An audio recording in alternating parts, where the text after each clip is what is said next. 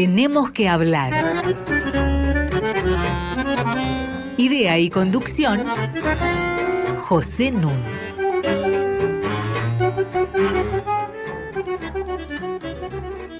Muy buenas noches. Hoy tenemos que hablar de la religión, de la iglesia, con especial referencia al caso argentino. Y para eso tengo el honor de poder conversar con una figura destacadísima que se llama José María Poirier. Hola José María. ¿Qué tal? Un gusto, Pepe, estar contigo. Bueno, muy bienvenido al programa. José María Poirier es filósofo egresado de la Universidad de Letrán en Roma, pero es también egresado de la Escuela Superior de Periodismo y se especializó en crítica literaria y de cine, al punto de que ha sido exdirector del Museo de Cine. Pero si por algo se lo conoce, es porque pronto se va a cumplir un cuarto de siglo en que está al frente de la revista Criterio, una revista sumamente importante e influyente, creada en 1928 por Atilio de Loromaini. Yo quisiera hacer algunas reflexiones introductorias que van a tener como marco la idea de cambio. Fíjense ustedes, hasta los años 80 se consideraba que las religiones estaban en decadencia y que lo mismo que las ideologías iban a ir desapareciendo. Y realmente es un acontecimiento en el campo de la historia de las ideas lo que sucedió desde entonces.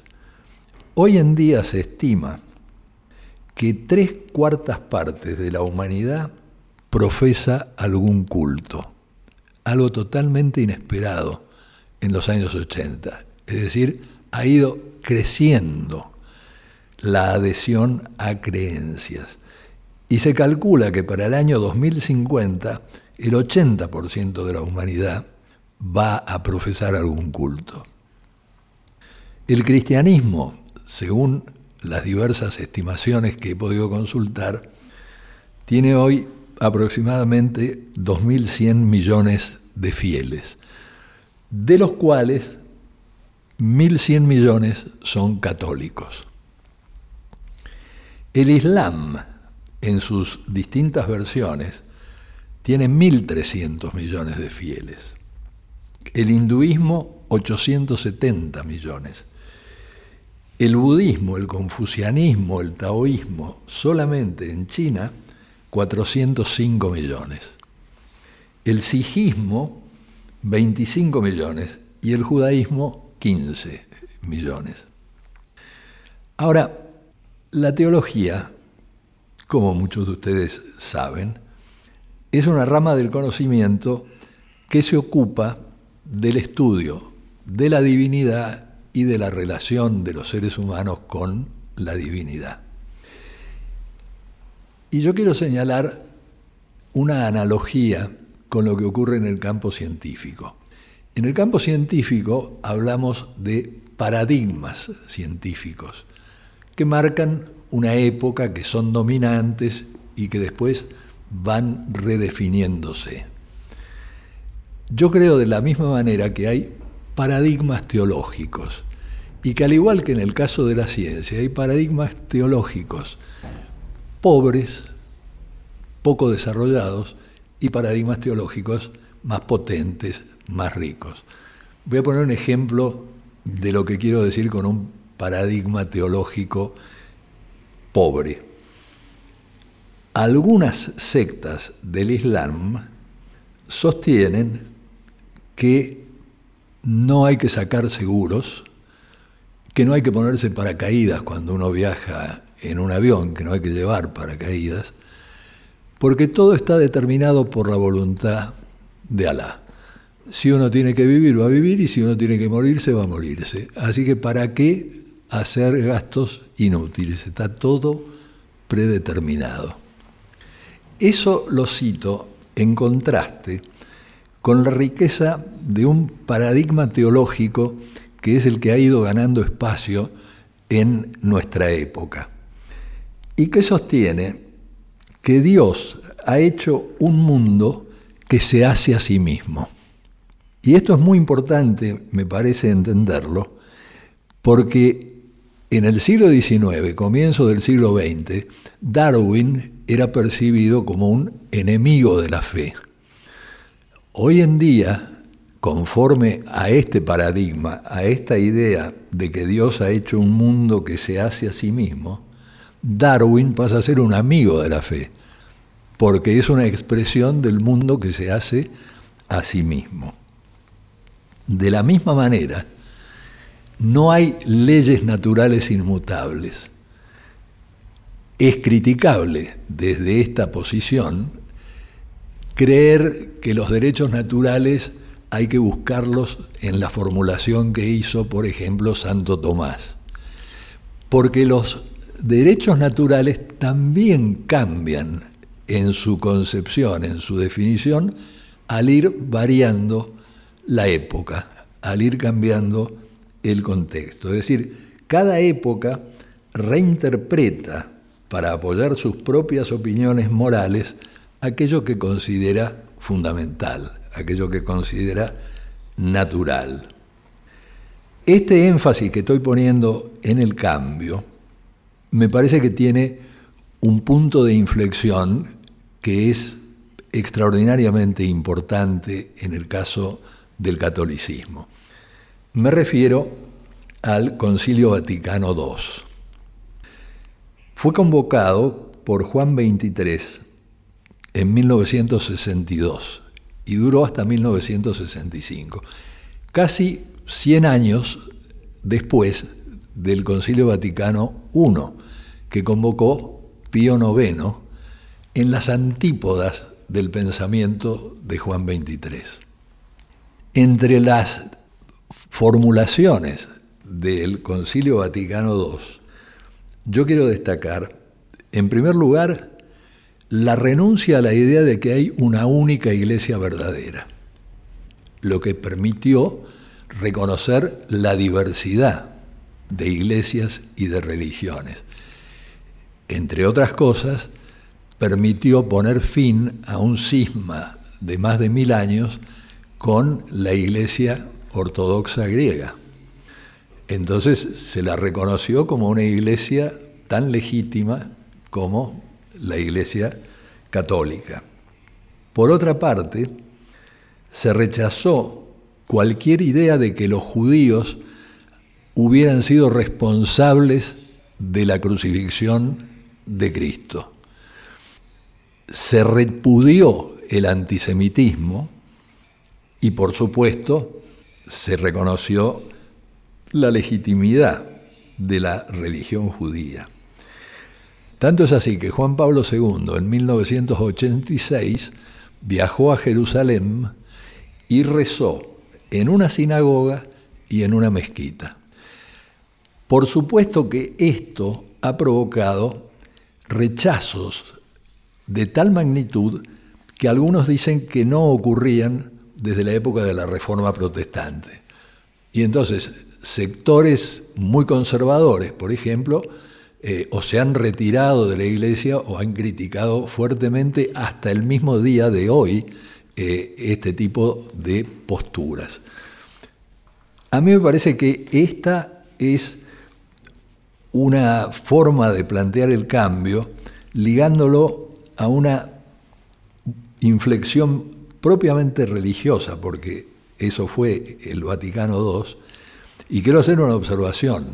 Juan XXIII lamentablemente falleció al poco tiempo de iniciado el Vaticano II. Y antes de morir escribió una plegaria en la que pedía disculpas a los judíos por habérselos culpado de la muerte de Cristo, y tiene una frase notable que dice, ser antisemita es una segunda crucifixión de Cristo.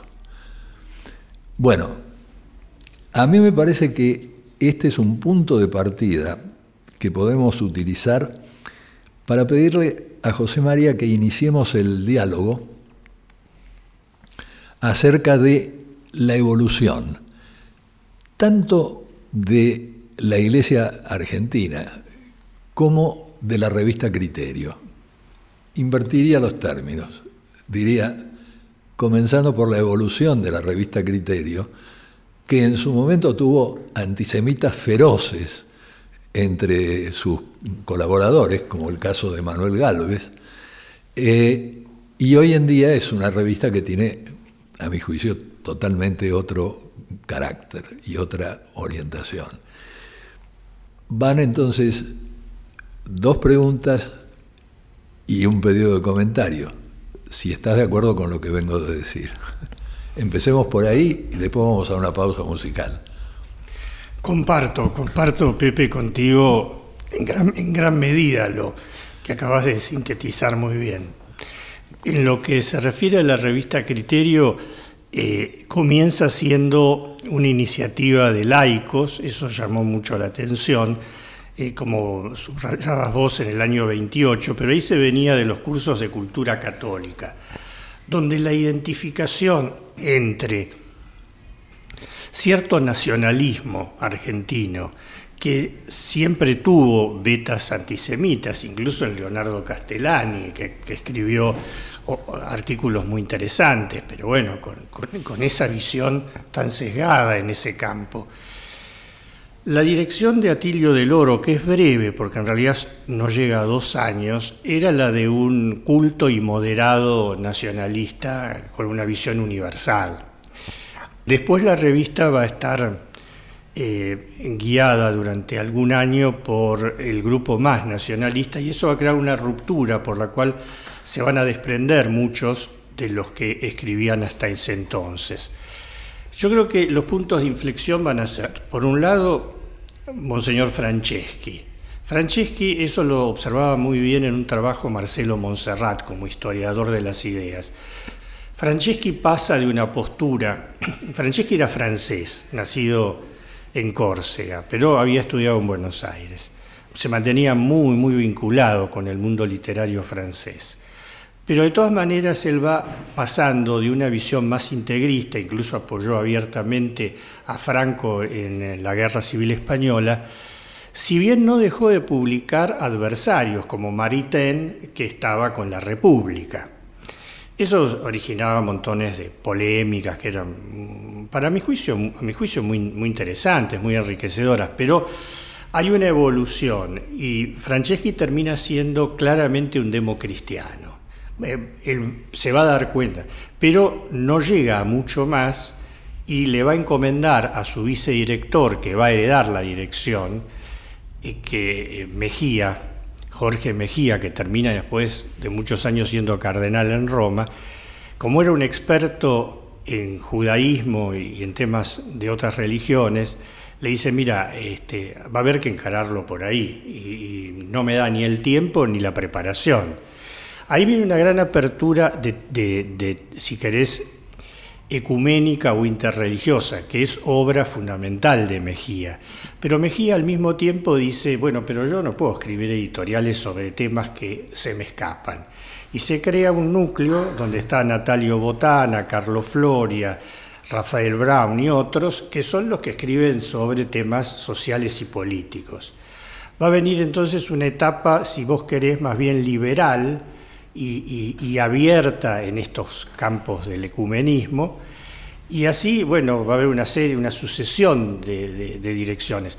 Una revista que tiene 90 años no puede haber sido coherente siempre, porque no existe una persona que lo haya sido. Entonces sería lamentable, porque sería, muy raro, casi enfermo. Claro. Eh, ahora sí hay eh, complejidades, este, un pluralismo a veces polémico, pero bueno, yo creo que eso es inevitable.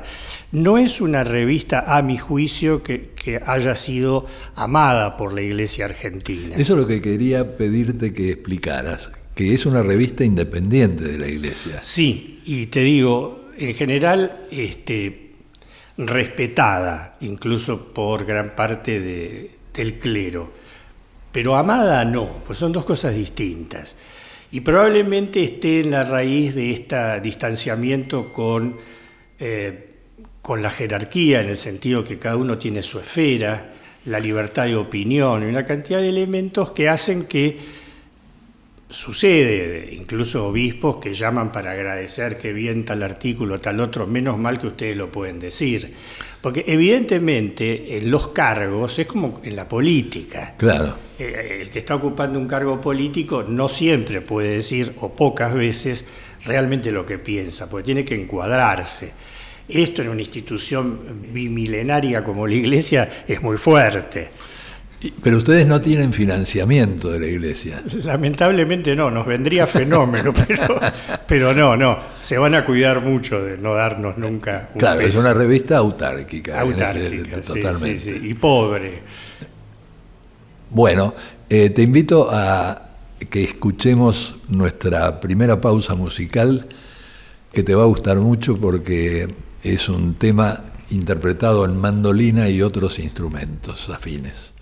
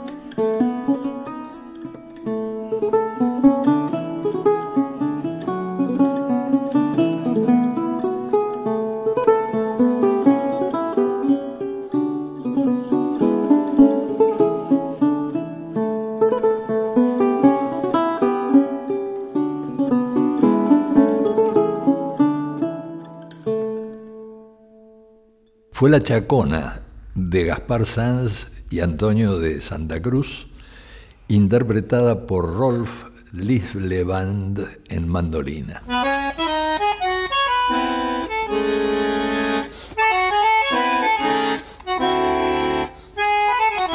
Seguimos con José Nun. Estoy conversando con José María Poirier acerca de la religión, de la iglesia, de la evolución de ambas. Como dijimos en algún programa anterior, hay tres tipos de Estado. Los estados confesionales, en que no hay separación entre el Estado y la Iglesia, caso de Israel, caso de Irán, caso de Arabia Saudita. Los estados laicos, en que la iglesia o las iglesias son organizaciones de la sociedad civil. No tienen nada que ver con el poder público, caso de Suiza, caso de Suecia. Y en el medio, digamos, están los estados seculares, donde hay separación entre la iglesia y el Estado, pero el Estado mantiene, sostiene alguno de los cultos. En el caso de la Argentina, según el artículo segundo de la Constitución, sostiene al culto católico apostólico romano. Con esto continúo el tema del bloque anterior acerca de financiamientos. En 1979, por un decreto, el dictador Videla estableció que los salarios y las jubilaciones de obispos, arzobispos, obispos eméritos, eh, curas de frontera, etcétera, debían ser sufragados por el Estado. En 2007 se hizo una estimación conforme a la cual se dedujo que un 7% del presupuesto de la iglesia estaba financiado por el Estado, que serían unos 130, 134 millones de pesos de aquella época. Pero esto no tuvo en cuenta eh, ni subsidios a las escuelas, es cierto que se da a todas las confesiones, ¿no? pero debería darse en proporción a lo que se paga a la escuela desde mi punto de vista. ¿no? Las escuelas caras deberían recibir menos eh, que las otras. Tampoco se tuvo en cuenta el volumen de las exenciones impositivas. Los terrenos, las casas que se le dan los edificios, las refacciones a cargo del Estado. El hecho de que no se sabe muy bien, como la educación ha quedado en manos de las provincias y de los municipios, no se sabe muy bien cómo se manejan esas finanzas con respecto a las escuelas católicas. Fortunato Malimachi hace una estimación eh, muy amplia conforme a la cual en verdad eh, la Iglesia Católica estaría recibiendo del Estado algo cercano a lo que hoy serían mil millones de dólares. Eh, traigo este tema porque en el último número de la revista Criterio, el editorial, que me pareció excelente, se ocupa de la cuestión y hace algunos señalamientos que me gustaría que vos comentes. Observabas muy bien, Pepe, eh, cómo se origina esto que se ha dado en llamar los sueldos a los obispos. Eh, en un eh, mal momento y de una manera este, que, no, que no tendría que haber ocurrido. Pero pasa siempre que cuando alguien, no solo en el país, particularmente en la Argentina, pero en general en todos lados, cuando alguien tiene una prerrogativa es difícil que la ceda. Una vez que se ha obtenido una jubilación de privilegio o un puesto estatal importante o en la justicia, es muy difícil que quiera pagar impuesto a las ganancias o que quiera hacer otras cosas. Por eso es tan delicado el tema este. Entonces la justificación que tenían este, algunos obispos era, bueno, con eso ayudo a Cáritas, pero ese es otro tema. es una caja negra, Cáritas, porque no rinde cuenta. Claro, entonces, en ese sentido hay una falta de transparencia que nos caracteriza como sociedad, pero donde la Iglesia tendría que dar pasos adelante. Y ahí hubo este, una serie de iniciativas muy interesantes, sobre todo este, eh, en los años 90 que tendían a la autofinanciación de la iglesia, imitando distintos modelos, porque está el modelo alemán, el modelo italiano, el modelo español, hay muchos modelos, eh, eh, pero que son mucho más transparentes y más claros, y por los cuales cada ciudadano elige si contribuye ahí en qué culto o no por iniciativas sociales del Estado.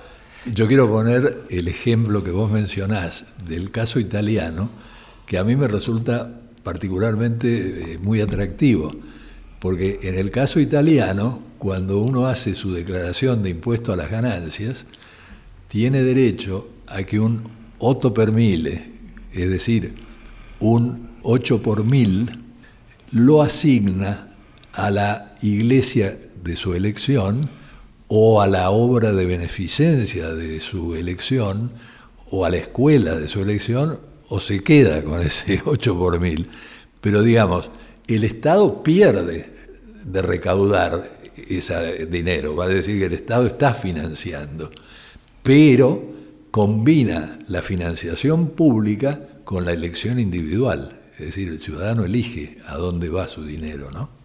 Eso es cierto, y después hubo ahí eh, lo que refería yo de los años 90, hubo una, especie de pedido por parte incluso de algunos obispos en ese momento de una mayor comunión de bienes, término muy técnico dentro de la, de la doctrina social cristiana, entre diócesis más pobres y diócesis más ricas, entre parroquia una, porque hay de todo, o sea, hay diócesis que son realmente muy deficientes económicamente, este, hay curas que viven muy, muy eh, austeramente, pero hay otros lugares donde eh, se vive muy bien, porque a esto se suma que eh, en la iglesia, una cosa son las órdenes y las congregaciones, donde entonces hay un, voto de pobreza por parte de los religiosos. Entonces es, no puede disponer él, sino que dispone en todo caso la institución. Pero en el clero secular, que es la mayoría, no existe la pobreza, es decir, cada uno administra sus bienes como le parezca que tiene que hacerlos. Es decir, la idea de los votos siempre está ligada a lo religioso y no a lo secular dentro de la iglesia.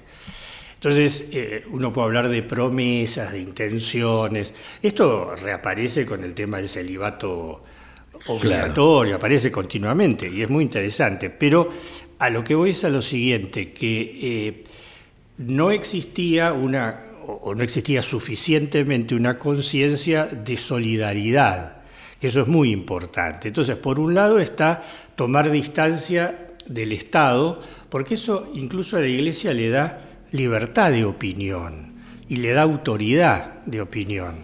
Este, pero bueno, siempre ahí eh, juegan factores muy conservadores en donde uno dice, bueno, pero por un tiempo más.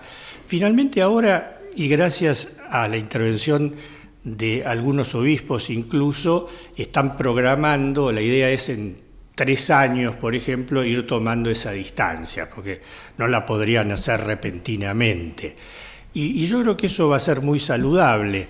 Este, ahí hubo gente que eh, se llamó Plan Compartir, que fue muy interesante, pero se frustró, y no quiero hacer nombres, pero se frustró incluso con eh, algún obispo importante, que dijo, miren, las cuentas mejor no, no, no revisarlas tanto. Ahora, José María, quiere decir que, por ejemplo, un eh, sacerdote recibe una herencia millonaria y se la puede quedar y puede vivir en una mansión. Sí, claro, sí, como cualquier ciudadano, como que, cualquier no, ciudadano. que no tiene un compromiso específico. Y sí, claro. Y de hecho, así pasó. Ah. No solo acá, pero bueno, Europa estaba llena claro. de personajes muy acaudalados. La diferencia que se hacía siempre es, y creo que es oportuno, entre si son bienes que te llegan por tu familia o por tu condición y no los que te lleguen por tu cargo. Claro. Claro, es, muy distinto. Hubo un obispo alemán que eh, este, el actual pontífice le, lo sacó medio pitando porque el tipo de la refacción que se estaba haciendo de, su palacio era una cosa totalmente escandalosa y fueron tantas las denuncias de ciudadanos aportantes alemanes que tuvo que sacarlo. Bueno, tengamos un respiro musical.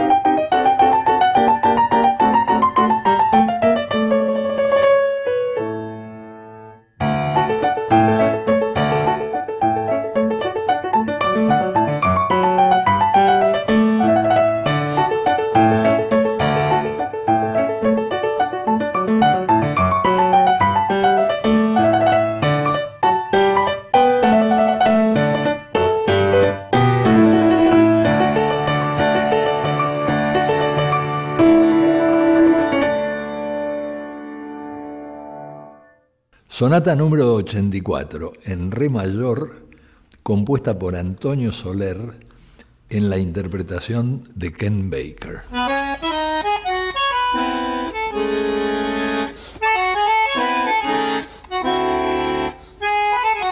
Seguimos con José Nun. Tenemos que hablar arroba radionacional.gov.ar para que ustedes se comuniquen con nosotros. Y todos nuestros programas, este es el número 84, se pueden bajar de la red web de la radio www.radionacional.com.ar barra podcast. Sigo conversando con mi querido José María Poirier. Y quiero hacer una referencia. Eh, en verdad, en Argentina la tradición no ha sido una tradición de un poder político que estuviera muy a gusto con la iglesia. Eh, Roca echó al nuncio de Córdoba, este, Marcelo eh, Alvear echó al nuncio cuando el Vaticano se negó al nombramiento de, como obispo de Monseñor de Andrea. ¿no? Digo, el lujo de echar nuncios, durante el radicalismo y el peronismo no se nombró ningún obispo. ¿no? Ahora, la iglesia encontró mucho mejor acogida en el mundo militar. En el año 30 acompaña al golpe militar y sobre todo lo que a la iglesia le importa, entiendo yo, es que no hay necesidad de mediadores políticos. Establece una relación directa con el poder. Esto se hizo muy claro durante la última y tan terrible dictadura militar. Precisamente en 1975 y hasta 1982 fue vicario castrense el obispo Tortolo. Ahora, Tortolo recorría los cuarteles y convencía a los militares que se negaban a torturar detenidos, invocando a Santo Tomás, y a la justificación moral de la pena de muerte para quienes han cometido homicidios. Y entonces la deducción de Tortolo era, si Santo Tomás justificaba la pena de muerte, tanto más admitiría la tortura. Así que hay que torturar en nombre de Dios. Bueno, yo creo que esto, más las posiciones conservadoras de las que luego hablaremos en materia de diversos eh, temas que tienen que ver con los géneros, con el sexo, eh, fueron distanciando considerablemente a la institución iglesia, tanto de los católicos como de fieles que podrían haber sido. ¿Estás de acuerdo? En parte sí, pero creo que necesita matices. Siempre tuve la impresión de que la iglesia se sintió muy cómoda con el peronismo. Sí. Y trató de olvidar que se habían quemado iglesias, había sido una pelea matrimonial, pero eso no, no llevaba a divorcio. Este, no así con el radicalismo, claro. Está de más analizar si con los socialistas o con la extrema izquierda, bueno, pero eso es tan antiguo como el mundo. Claro. Eh, en el peronismo la Iglesia encontró una forma de eh, mediación política que le era favorable y que de alguna manera no tenía en cuenta a los partidos políticos. Pero vos estás hablando del peronismo más reciente, digamos. Estoy hablando de todo el peronismo. Bueno, porque en la época de Perón termina en divorcio, ¿no? Yo creo que fue una pelea matrimonial aquella, el divorcio no estuvo. En la década del 30, lo que se plantea como un distanciamiento fuerte entre la vida política y la iglesia es la idea de la nación católica, que cobra mucho auge.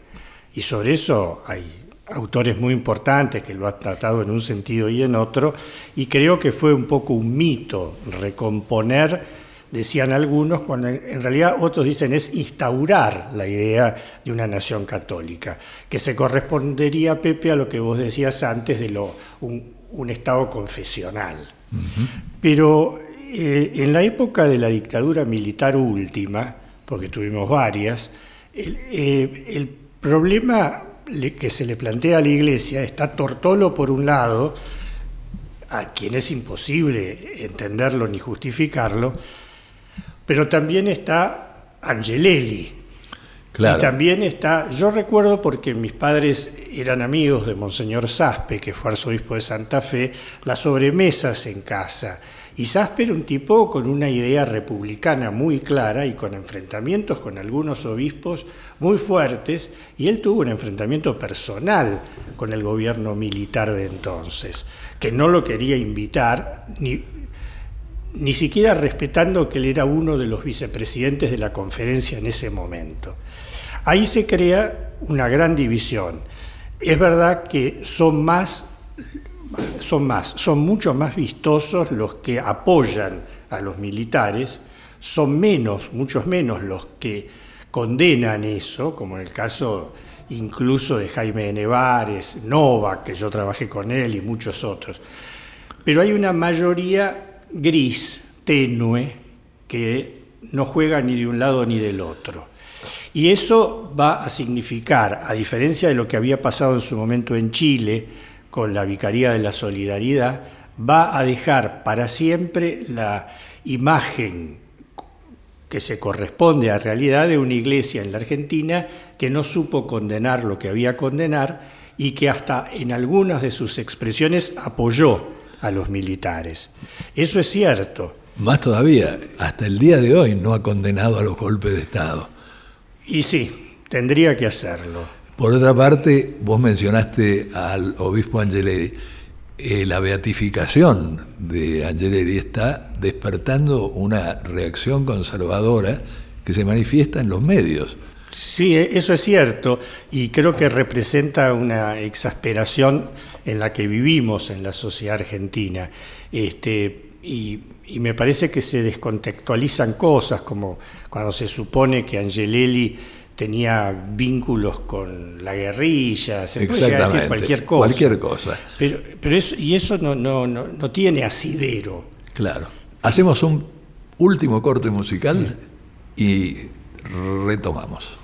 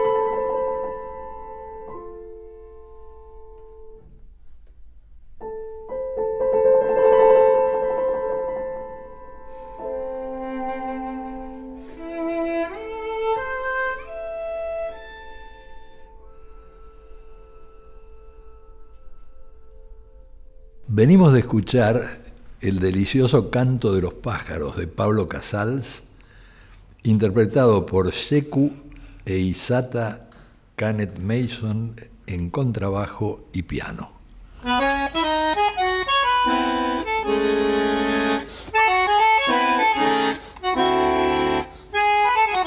Seguimos con José Nun. Sigo conversando con José María Poirier y quería retomar un poco lo que habíamos planteado al comienzo y es el cambio, la necesidad, como vos señalabas, de contextualizar las premisas que uno invoca y las posiciones que uno toma.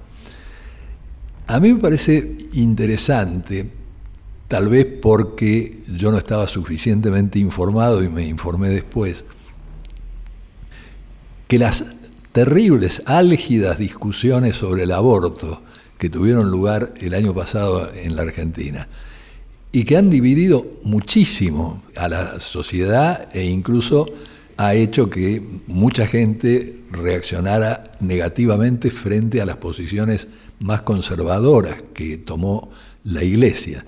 Los obispos de Córdoba diciendo que si se aprobaba la ley del aborto, esto era una dictadura. El Papa Francisco diciendo de que sería una actitud nazi aprobar leyes de legalización del aborto. Yo estaba viendo que en el siglo IV, San Agustín ya señala que por lo menos tienen que transcurrir 45 días para poder suponer que el embrión ha pasado a ser una persona.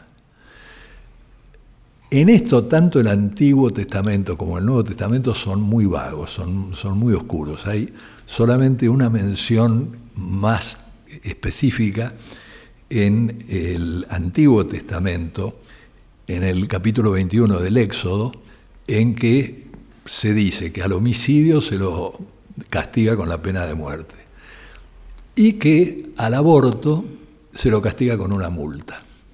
Esa es la única referencia específica que yo por lo menos encontré. Pero San Agustín, como digo, no dice que desde el momento de la concepción existe vida de persona.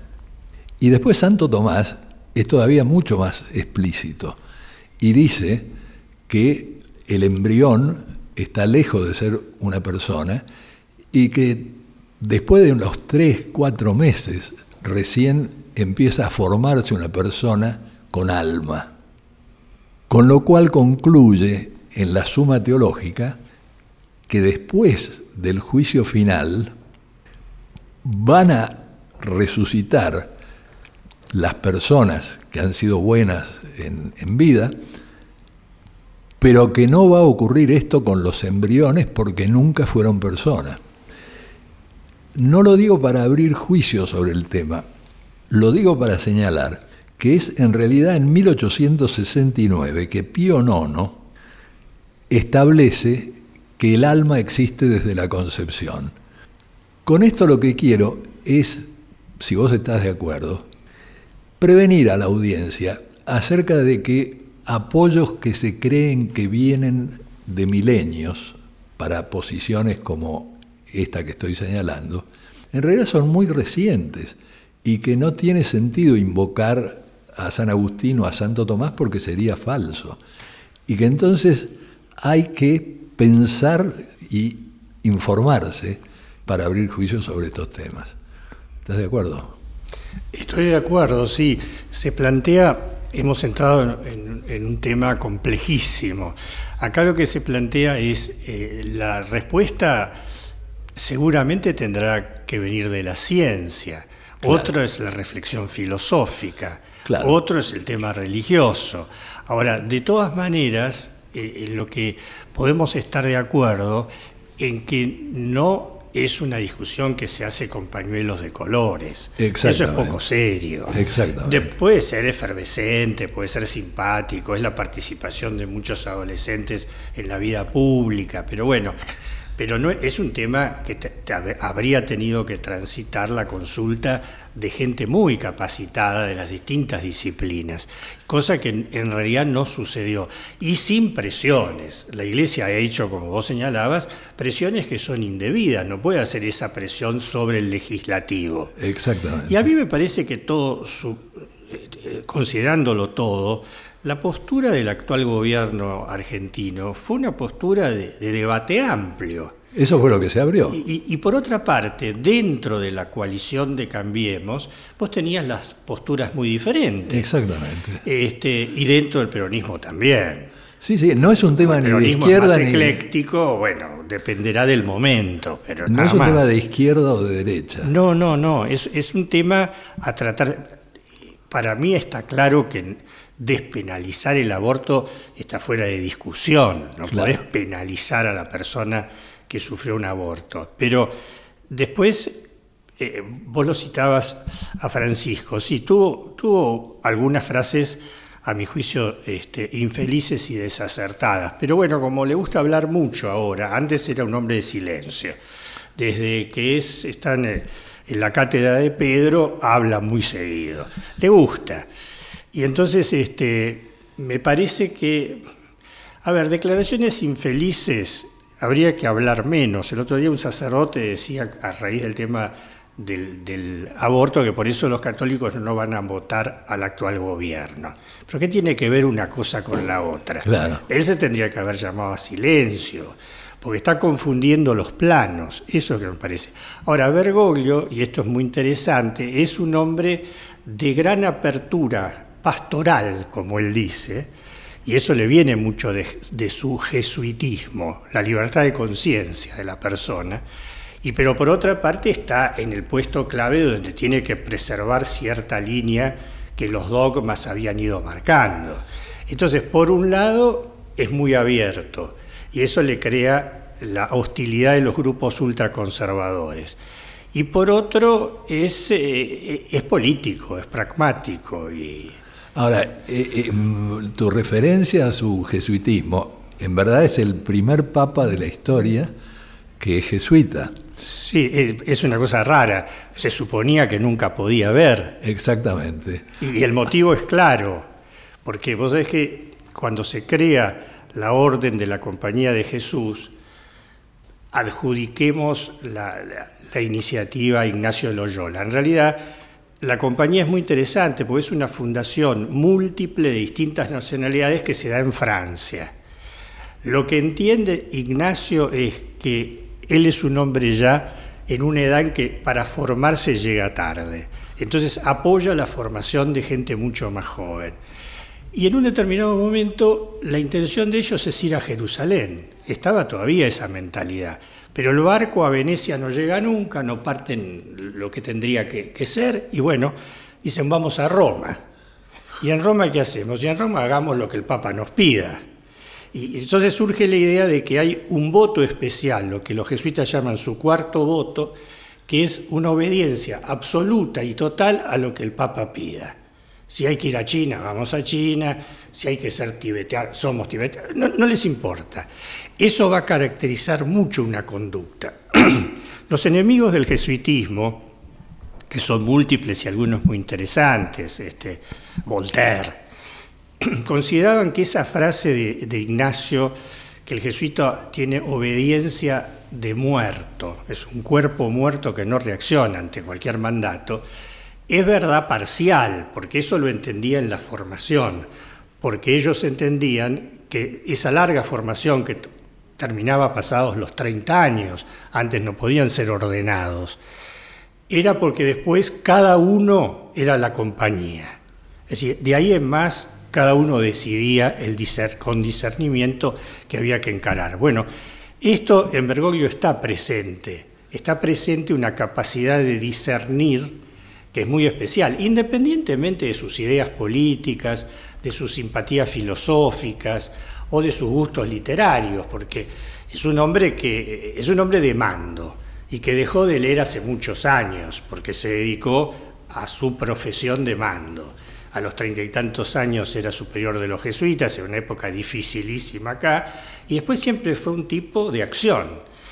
Ahora, quiero decir, independientemente de que nos guste o no nos guste, que a veces nos guste y otras veces no, yo creo que es un hombre es, excepcionalmente capaz y que está manejando un momento muy difícil. Me contaban una anécdota muy simpática y termino, que eh, lo visita un cardenal latinoamericano muy conservador, que fueron siempre muy enemigos. Y bueno, lo va a visitar ya Papa y le dice, Jorge, imagino lo que está sufriendo. Y parece que Bergoglio le habría dicho, no creas, estoy muy divertido. Con lo cual el otro quedó destruido.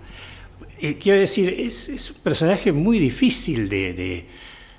Nosotros sufrimos como argentinos una constante eh, y supuesta intervención de él en la política local. Y eso nos indispone mucho. Claro. En el resto del mundo no es así. El otro día yo estaba, lo comentaba hace poco, con un periodista canadiense que conoce muy bien América Latina y me dice, los únicos dos países en América Latina que le tienen bronca a Bergoglio son la Argentina y Chile. Bueno, Chile tiene sus motivos. Este, y es verdad, porque en otras partes del mundo no, no suscita. Bueno, pero ten en cuenta, por ejemplo, lo de Nicaragua. Retirar al, obispo que está enfrentando a esa dictadura es un mal gesto.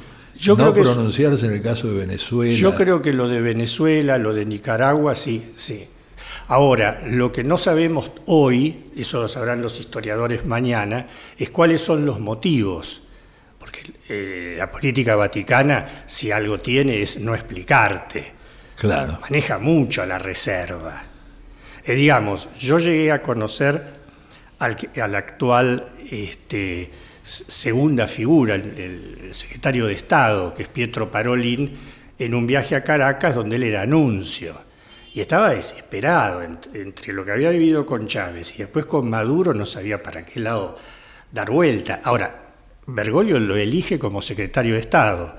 Quiere decir, y el actual prepósito general, el superior de los jesuitas, es venezolano. O sea que información no le falta. Claro. Y sin embargo, y sin embargo yo, yo creo que tendría que actuarse de otra manera. Exactamente. Bueno, ustedes han visto la calidad y amplitud de miras de José María Poirier, a quien no nos privaremos de invitar en una próxima ocasión, porque ahora se nos acabó el tiempo. Te agradezco muchísimo que hayas venido. No, muchas gracias a vos, Pepe. Y le agradezco como siempre a la encantadora Inés Gordon, productora, al gran Walter Danesi en los controles y a Diego Rosato, el excelente editor que tenemos. Y como diría Wimpy, que todo sea para bien.